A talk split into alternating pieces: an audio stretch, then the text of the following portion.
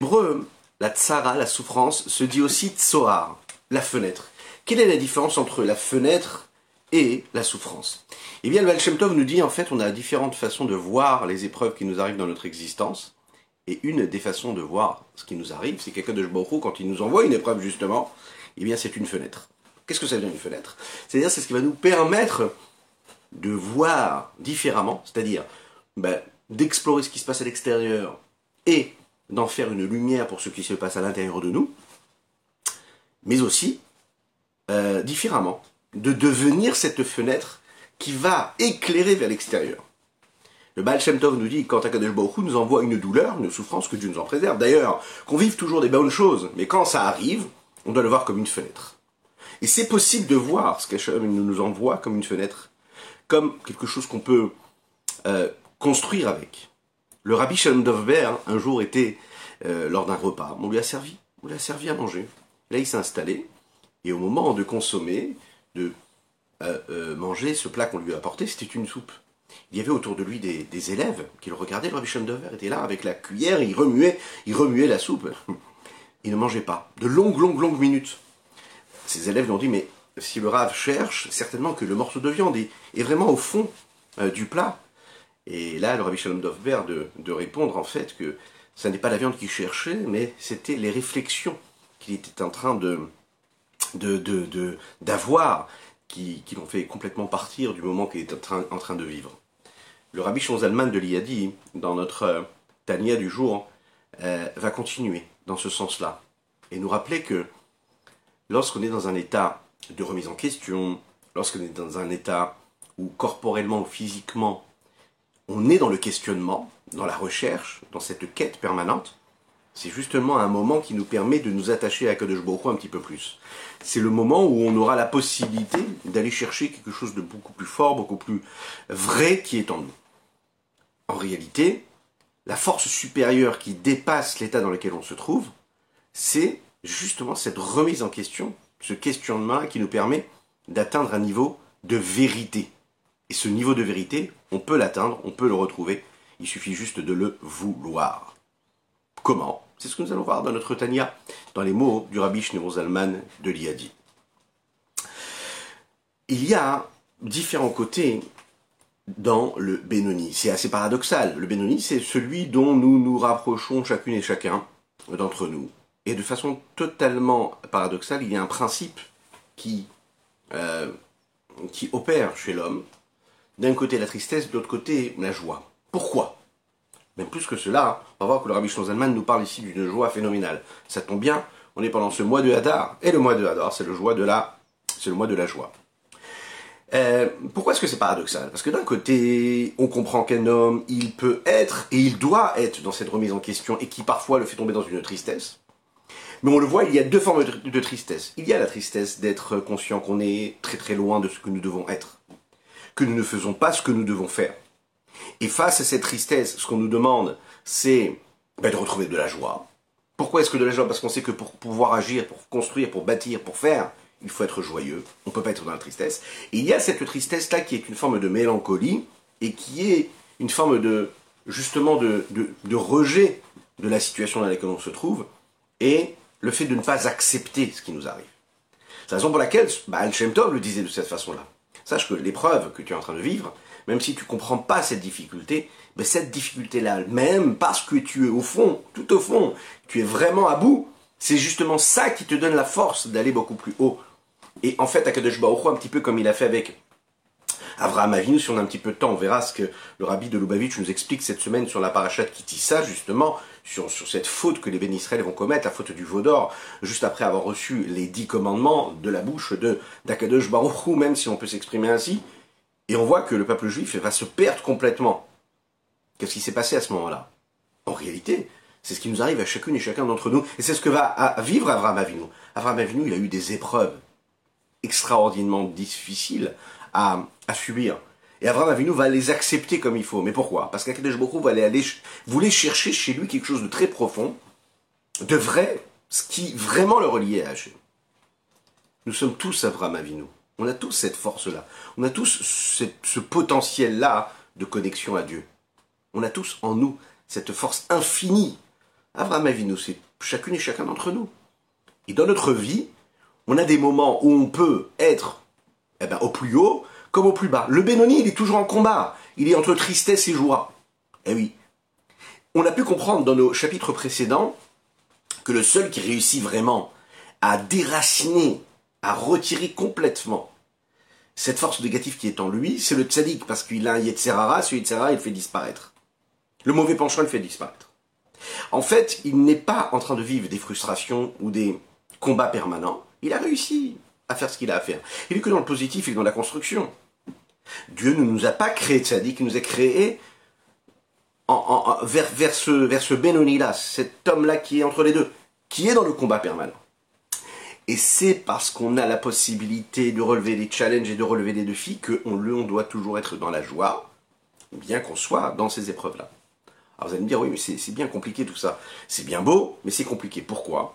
Pourquoi est-ce que Dieu ne pourrait pas nous rendre la vie un petit peu plus facile à vivre? Pourquoi est-ce que ça doit être si compliqué? Pourquoi est-ce que ça peut pas être plus simple? Pourquoi est-ce que de toutes les manières, je sais qu'à la fin, jusqu'à la fin de mon existence, jusqu'à 120 ans, mes rattachés pour chacune et chacun, ce sera vraiment difficile de faire partir, de faire disparaître l'âme animale. L'âme animale, on l'aura toujours en nous. Le mauvais penchant, on l'aura toujours en nous. Alors pourquoi est-ce que Dieu me met face à cette situation-là? Le, sportif qui réussit avoir un challenge et qui se dit voilà, c'est simple, si je m'entraîne comme il faut, si je me lève au temps voulu, si je fais tel et tel exercice, si j'évolue comme il faut, et je sais ce que je dois faire, parce que mon coach va me dire ce que je dois faire comme exercice pour atteindre mon but et pour aller jusqu'aux Jeux Olympiques, ouais, mais je sais que j'ai un objectif et que si je, remplis le cahier des charges, alors j'ai des chances de réussir. Maintenant, un homme simple, il sait très très bien, normal, un homme lambda, puisqu'on n'est pas tous des tzadikim, même si on doit tendre vers cela. A priori, on sait qu'on n'arrivera jamais à déraciner cette âme animale qui est en nous. Toute notre vie, c'est ça, c'est de, vivre avec, en cohabitation avec cette âme animale. Donc, si j'ai en moi ces deux penchants-là, un qui est négatif, qui vient du genre le plus bas, le plus, plus animal, le plus bestial, le plus physique, le plus sombre, le plus négatif. Et qu'en même temps, je peux être complètement plongé dans la sainteté la plus grande, la plus élevée, la plus subtile et la plus raffinée. En même temps, je peux être en train d'étudier la Torah, je peux faire la tefila, je peux m'attacher à Hachem. Dieu m'a donné cette chance-là. Il y a dans ma personnalité toutes ces forces contraires et je dois justement vivre avec ces forces contraires. Et c'est la mission que j'ai à remplir ici-bas sur Terre. C'est mon but. Enfin, c'est le but de Dieu lorsqu'il m'a créé. Lorsque Dieu a décidé que telle et telle personne doit vivre, il lui donne cette force-là. Mais il va lui donner la force de sortir, de s'élever, de ne pas rester celui qui correspond à ce qui pourrait être animal, mais ce qui est d'homme en lui. Nous sommes tous constitués de ces quatre bases-là, qui sont ben, les quatre bases sur lesquelles le monde est basé, c'est-à-dire domaine sommaire, Chaim Daber, le minéral, le végétal, l'animal et l'homme. Maintenant, dans chaque élément, il y a ces quatre éléments-là. À nous de décider celui que nous voulons être. À quel niveau on veut grandir. À quel niveau on veut vivre et avec quelle personnalité nous voulons nous assumer. De quelle, quelle facette je veux assumer. Avec laquelle je veux vivre. Est-ce que ma journée, je veux la vivre comme ce qu'il y a de plus homme en moi, ce qu'il y a de plus animal en moi, ce qu'il y a de plus végétal en moi, ce qu'il y a de plus minéral en moi. C'est moi de décider qu'est-ce que je veux faire de mon temps, euh, de mon énergie, de ma vie? Savez ce que les textes nous disent Que l'homme, il peut être à un niveau qui est encore plus bas que l'animal. Pourquoi? Parce que l'animal, lui, il a été créé avec un instinct animal. C'est pas une intelligence cérébrale, c'est un instinct animal qui lui permet de faire ce qu'il a à faire et d'être celui qu'il doit être. Quand il est attiré par telle ou telle chose, c'est son instinct qui l'attire vers telle ou telle chose. Et lorsqu'il fait ce qu'il fait, il ne fait pas parce qu'il a décidé de le faire, mais il le fait parce que son instinct lui dicte qu'il faut qu'il le fasse.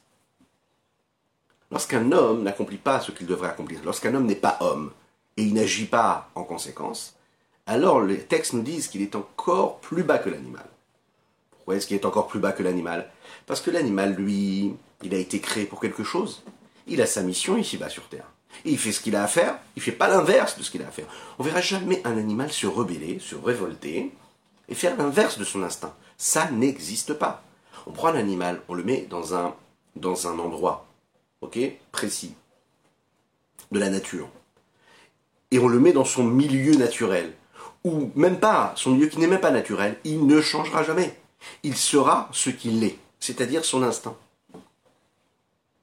Lorsqu'un homme réussit, lui, à comprendre qu'il a quelque chose de plus que l'animal, parce qu'il est doté de cette partie animale, mais aussi de cette partie humaine, et qu'il est capable d'être un animal et aussi d'être un homme, et il doit, c'est sa mission sur Terre, c'est d'être un homme, donc de réussir à fonctionner comme un homme, à faire en sorte que son cerveau qui est au-dessus de son animal lui donne la possibilité de gérer son existence en fonction de sa tête, de son intellect, de sa remise en question, de, son, de sa réflexion.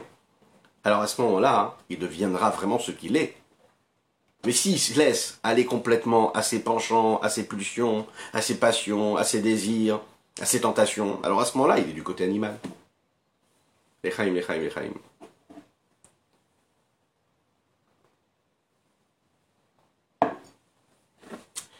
Je vous rappelle que nous étudions aujourd'hui pour la Refoua Shelema totale et complète de Chaim Pinchas Ber Ben Yenten, mais aussi la Refoua Shelema totale et complète de Avraham Yitzhak Be, euh, pardon, Avraham Nissim Ben Sultana Vechalifa, que le leur envoie une totale guérison, totale et complète dans tous les domaines matériels et spirituels. Je compte sur vous, dites Amen, Amen là où vous êtes. Je vous rappelle qu'il est important de partager, de liker, de commenter cette publication. Il est important de vous abonner sur les différents réseaux pour être sûr de ne rien rater. Et surtout, surtout, surtout, surtout, surtout, de nous soutenir en diffusant, en partageant, en soutenant cette magnifique euh, œuvre qui est ben, tout simplement ben, de partager avec vous des mots de Chassidut, de Torah. Que Dieu vous bénisse pour cela. Imaginez, on dit à une personne qu'on rencontre, c'est ce qu'on voit dans l'éducation, c'est ce qu'on voit dans le couple, c'est ce qu'on voit dans les relations humaines. Si on s'exprime avec des mots durs envers une autre personne, si on lui dit tu n'es pas bien, tu n'es pas celui qu'il faut, tu ne te comportes pas bien, tu es mauvais, tu es pire qu'un animal, il ne supportera pas qu'on lui dise et qu'on lui parle de cette façon-là. Pourquoi? Parce que ça touche son ego. Eh oui, on ne peut pas faire mal à l'ego d'une personne. C'est la raison pour laquelle, sans aller faire des grandes études psychologiques, il suffit juste de se pencher sur ce que la Torah nous dit pour voir clairement que quand on parle négativement à quelqu'un, eh ben on réveille en lui ce qu'il y a de négatif. Dès l'instant où tu comprends qu'en toi tu as toutes ces différentes parts et que tu as cette part animale, et qu'on vient et qu'on te décrit comme quelqu'un de mauvais, c'est-à-dire qu'on fait ressortir ce qu'il y a de mauvais en toi. Donc comment, quand on va parler à quelqu'un négativement, on peut imaginer qu'on on va réussir à faire ressortir quelque chose de positif de lui? La seule chose qu'on va pouvoir faire, c'est le briser. On peut éduquer sans avoir à briser. Éduquer en mettant une gifle, ça peut être une gifle avec des mots. On peut le briser. On peut le faire disparaître. On peut briser son ego. Mais de quelle façon tu le fais?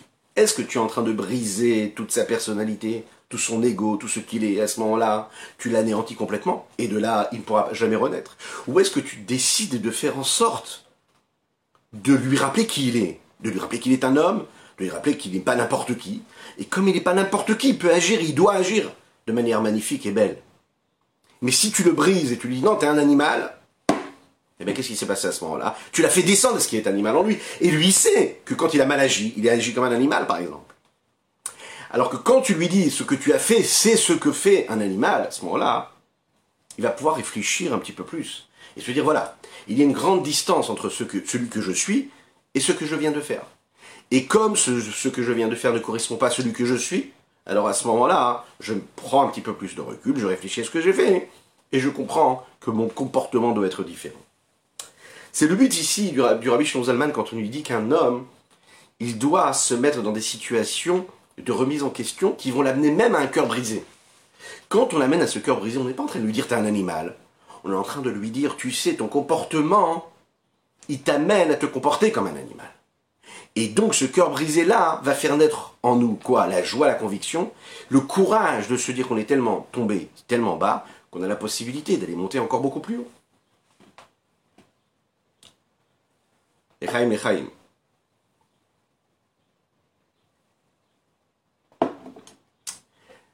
si je dis que l'homme c'est l'âme animale. Donc, par définition, je suis obsédé par ce que l'animal peut me dicter, à savoir tous les plaisirs qui soient interdits ou permis mais mal dirigés. à ce moment-là, je suis encore plus bas que cet animal-là qui lui est impur parfois.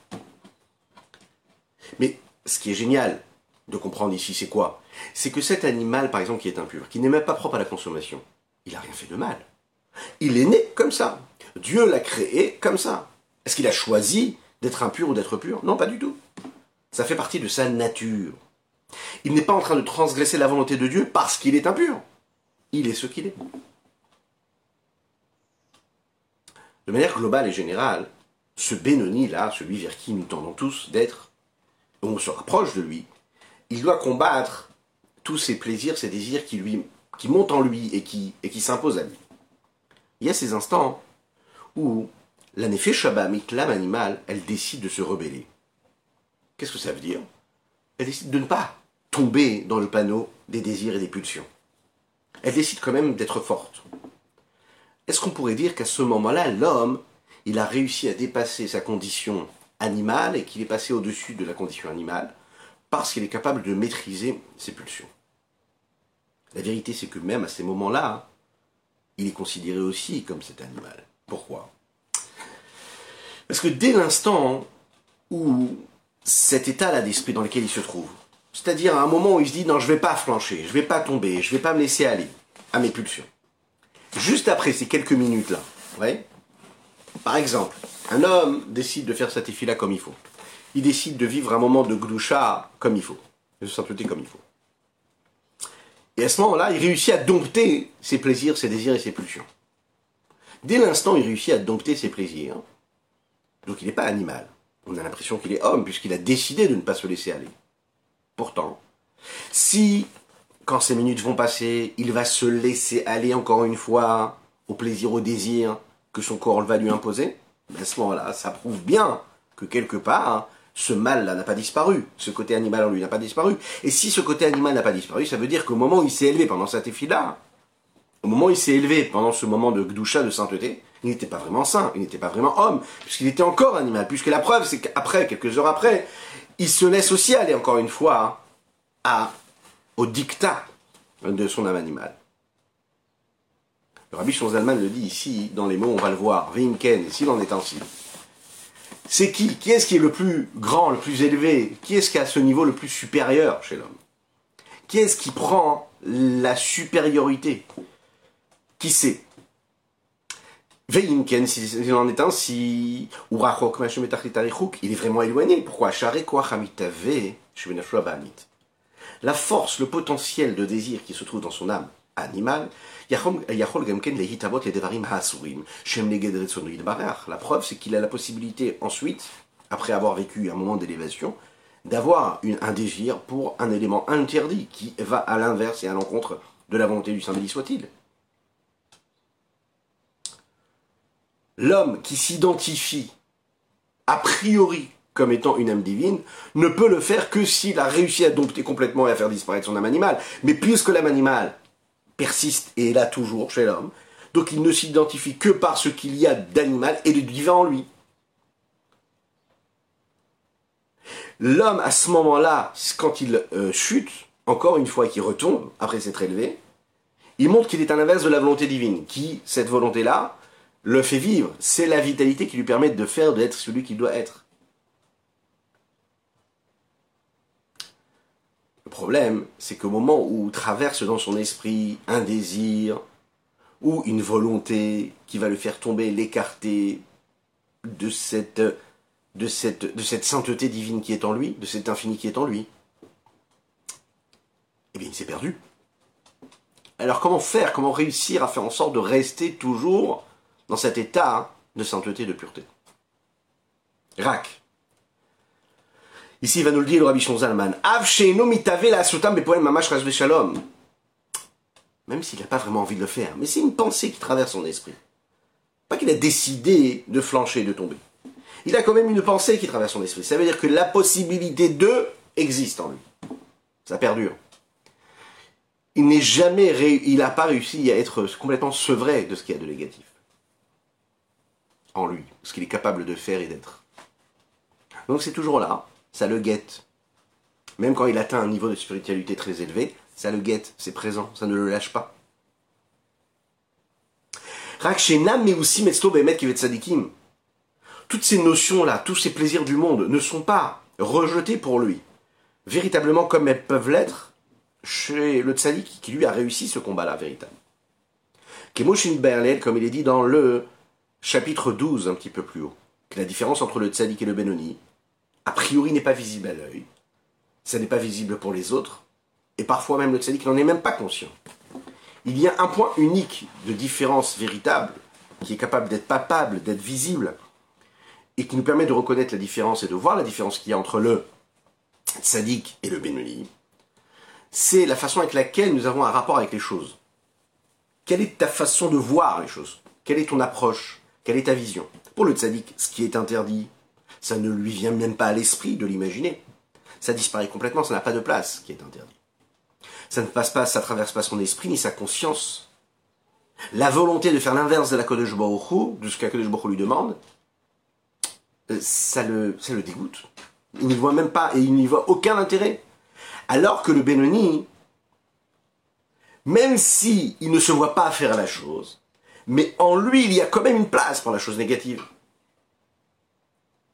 Il est attiré par ce qui est divin, ce qui est essentiel, ce qui est spirituel, ce qui est saint, mais le négatif est quand même présent. Même s'il n'a pas envie d'agir, il est quand même présent. Regardez ce qu'il nous dit ici, c'est très dur, ce qu'il nous dit ici, Rabbi Shlomo Du basé au garoua ou il est encore plus bas et rejetable et, même euh, euh, euh, repoussant même. Bien plus que les animaux interdits et impropres à la consommation, impurs. Ushkatsim ou que ce soit les, ceux qui rampent et ces, reptiles, Canis comme nous l'avons dit dans le chapitre 24. L'homme peut être plus grave qu'eux, plus bas qu'eux, puisque eux font ce que Akadosh Baruch leur a demandé d'être. Et ils sont ce que Dieu leur a demandé d'être. L'homme, s'il mange ce qu'il veut vraiment manger, c'est-à-dire quoi? Ce que son désir lui dicte de manger, il est plus bas que l'animal, puisque l'âme animale, l'animal, lui, ne décide pas d'aimer tel ou tel aliment. Son instinct fait qu'il mange tel ou tel aliment. C'est ça qui est extraordinaire, qui est vertigineux, qui fait très peur en même temps, et en même temps qui nous fait prendre conscience de qui nous sommes. Quand tu fais ce que ton cœur te dicte, quand tu agis en fonction de ce que tes désirs te dictent et t'ordonnent, alors tu es persuadé d'accomplir ta volonté. Tu dirais, moi je fais ce que je veux. Mais cette phrase-là, la chassidoute, elle vient nous apprendre, cette phrase-là, quand elle est prononcée, ou ce que je veux, ou ce que j'ai envie de faire, elle prouve que l'homme, il est encore plus bas qu'un animal. Il est plus bas que ce petit reptile, ou ce petit scorpion, ou ce petit, petit rampant qu'il y a sur la terre. Pourquoi? Parce que dès l'instant où tu dis je fais ce que j'ai envie de faire, ça veut dire que tu fais dépendre ta décision de ce que ton cœur ou tes pulsions te dictent. Et si ces pulsions et ces désirs te dictent quelque chose qui est l'inverse de la volonté de Dieu, donc tu es encore plus bas que l'animal, qui lui, l'animal, ne fait pas quelque chose qui est indépendant de sa volonté de Dieu, puisqu'il fait que ce qui est inscrit dans son instinct. Donc lui ne se rebelle jamais, lui ne se révolte jamais, alors que toi, hein, tu te révoltes et tu te rebelles, puisque tu fais ce que tu as envie, et tu ne fais pas ce que tu dois faire.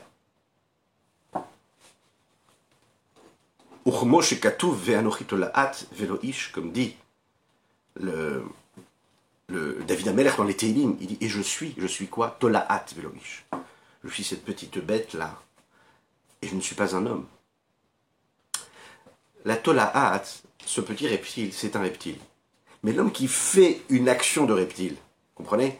Un homme qui se comporte comme un animal. L'animal, il se comporte comme un animal, c'est un animal. Mais l'homme qui se comporte comme un animal. Vous imaginez Ça fait peur, hein C'est ce que nous dit la Torah, c'est ce qui dit David Ameller dans les Tehillim. Celui qui se comporte comme la Tolaat Veloish et qui n'est pas homme. La Tolaat, elle, elle fait ce que Dieu lui demande de faire. L'homme qui se comporte comme la Tolaat, lui, fait quelque chose qui est l'inverse de la volonté de Dieu. Et la Tolaat, elle ne peut pas faire l'inverse de la volonté de Dieu. Alors que l'homme, lui, même qui a un niveau qui est très très élevé, il a quand même une force de volonté en lui qui est l'inverse de la volonté de Dieu. Donc en fait, il a dans son niveau à lui d'arriver même à un niveau qui est encore plus bas que le mal lui-même. Et donc encore plus bas que cet animal.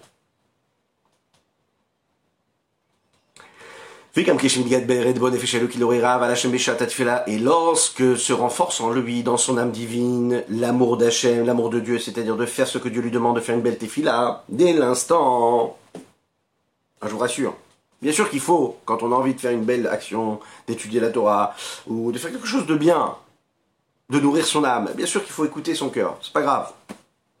Mais il faut quand même savoir que dès l'instant où tu as fait ta tefila, parce que tu en as eu envie, tu l'as fait avec beaucoup de concentration parce que tu en as eu envie, c'est parce qu'on attend de toi. Parce que tu as fait dépendre la, réalisation de la volonté de Dieu en fonction de ton état d'esprit. Et si tu fais en fonction de ton état d'esprit, tu es encore plus bas que cet animal qui rampe.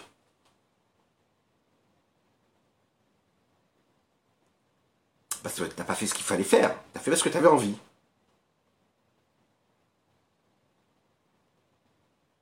De la même manière que le Benoni, lui, peut avoir des désirs et des pulsions et des envies pour ce qui est interdit. Parfois, à des moments, à des moments, dans des situations différentes, il est en train de faire la tefila, en train d'étudier la Torah. Il sent une connexion avec le divin. Il sent qu'il s'élève. Il sent qu'il se sanctifie, il sent qu'il se purifie. vous allez lui dire, non, mais tu comprends, c'est pas toi, c'est ton animal, ton âme animale, puisque tu as envie.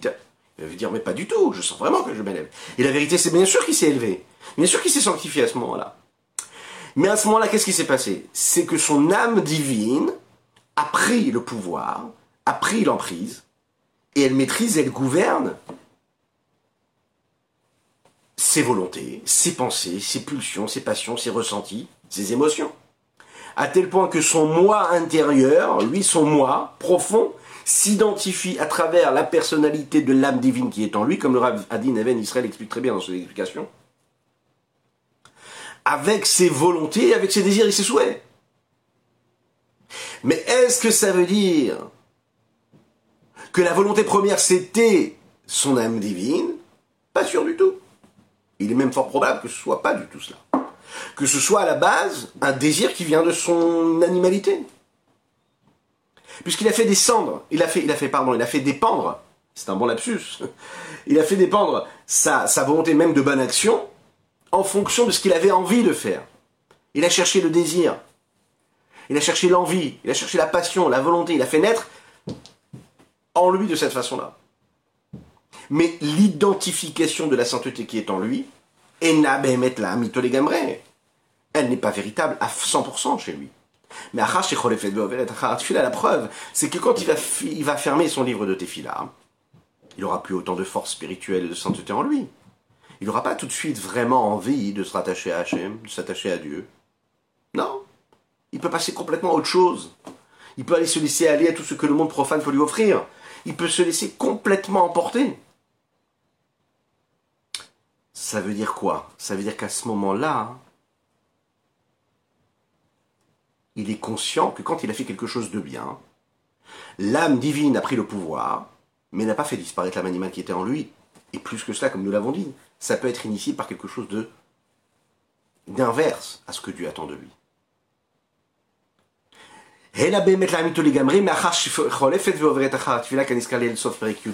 Comme nous l'avons vu et nous l'avons vu dans le chapitre 13 du Tanya.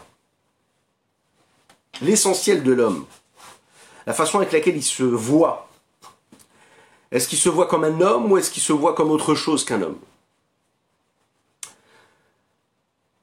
Il y a un chant qu'on a l'habitude de chanter, un chant chassidique, qui dit comme ça, manger, on est capable de manger.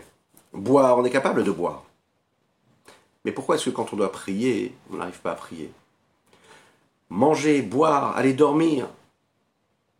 Pourquoi est-ce que pour aller étudier, c'est plus compliqué de le faire?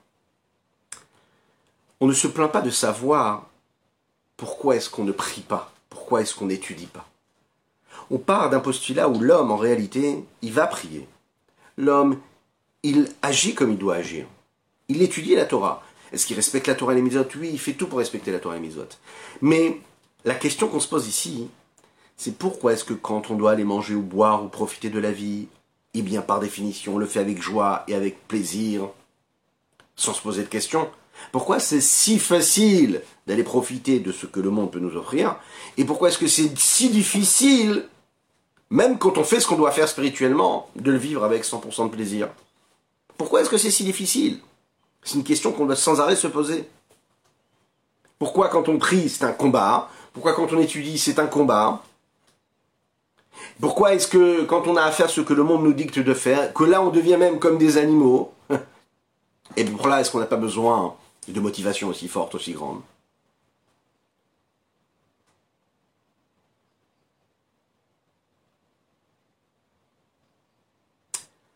Lorsqu'un homme se regarde dans le miroir, il voit un homme et un être matériel, physique. Lorsqu'un homme pense à sa vie de tous les jours, il se voit, il s'identifie avec ce qu'il a de matériel en lui. Il se définit à travers ce corps-là, à travers son aspect physique, et aussi avec son animalité qui est en lui. Alors que l'âme divine, elle est considérée comme quelque chose d'extérieur. Malheureusement, on vit dans une société où la spiritualité, la connexion avec ce que nous sommes vraiment au fond de nous, à savoir cette parcelle divine, elle nous paraît superficielle, extérieure et secondaire. On s'identifie avec ce que le monde peut nous offrir ou ce vers quoi nous sommes attirés, et non pas par cette identité profonde qui est en nous, qui est cette parcelle divine. Elle nous paraît reléguée au deuxième plan. Pourquoi? Parce que notre imaginaire a été façonné par la société qui nous entoure, par l'éducation qu'on a reçue, par le dictat de cette société profane, mensongère, et qui fait que l'essentiel de notre vie, on le perd. Notre identité profonde, on la voit comme quelque chose de superficiel.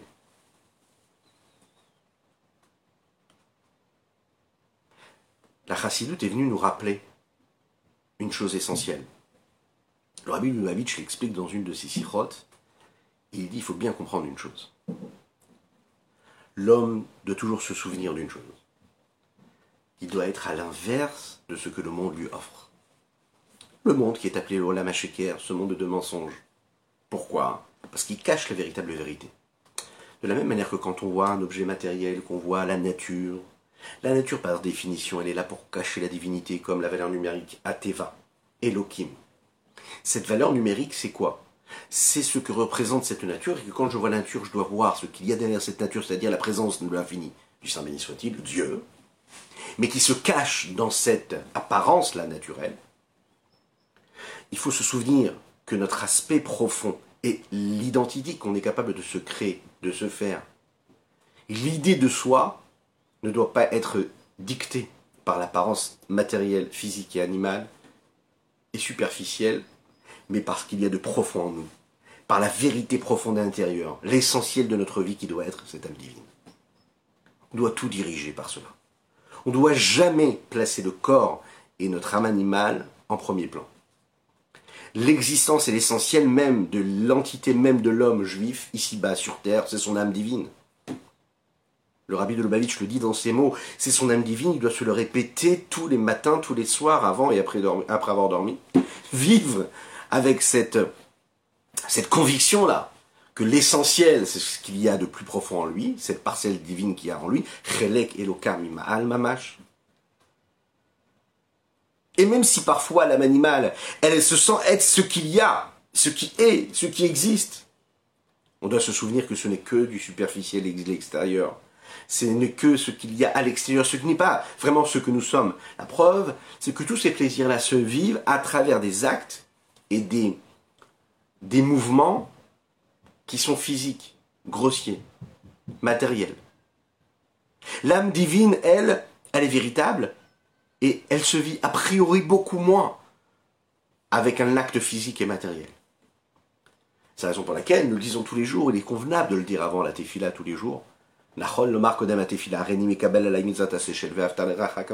une mitzvah, un commandement positif, une recommandation de Dieu qui nous dit tu dois aimer ton prochain comme toi-même. Mais quand tu dois l'aimer, c'est pas à un seul endroit, à un seul espace, dans un seul espace, à un seul moment. Non, c'est en tout temps, en tout espace, comme tu t'aimes toi-même. Bien que l'amour véritable peut se faire que quand on est capable de vivre quelque chose, de le ressentir réellement, comme un mot qui dit, comme ça en chassidoute qu'un homme, la meilleure façon d'aimer son prochain, c'est de s'aimer soi-même. Alors vous allez me dire, mais non, comment est-ce que tu peux t'aimer toi-même? On te demande d'aimer l'autre. Si tu t'aimes toi-même, tu n'aimes pas l'autre. La Havat Israël qu'on doit avoir, c'est la Hava, c'est l'amour qu'on a véritable, qui doit être sans aucun, aucune condition pour cette âme divine qui est en nous. il faut réussir à faire, et c'est l'objectif, le challenge que nous avons toutes et tous, et on va Bezrat Hashem vivre cette semaine avec ce challenge-là, réussir à faire en sorte de faire ce switch. C'est-à-dire que ce regard intérieur et personnel que nous avons, l'identification que nous faisons, que nous avons à, travers tout ce qui nous entoure, ne doit pas se faire avec ce qu'il y a de matériel et d'animal en nous, mais dans ce qu'il y a de plus divin et de plus spirituel et de plus saint en nous. Notre approche doit être totalement différente. on se regarde dans le miroir, on se voit vivre, on se voit manger, on se voit boire, on se voit prendre des décisions, on se voit marcher.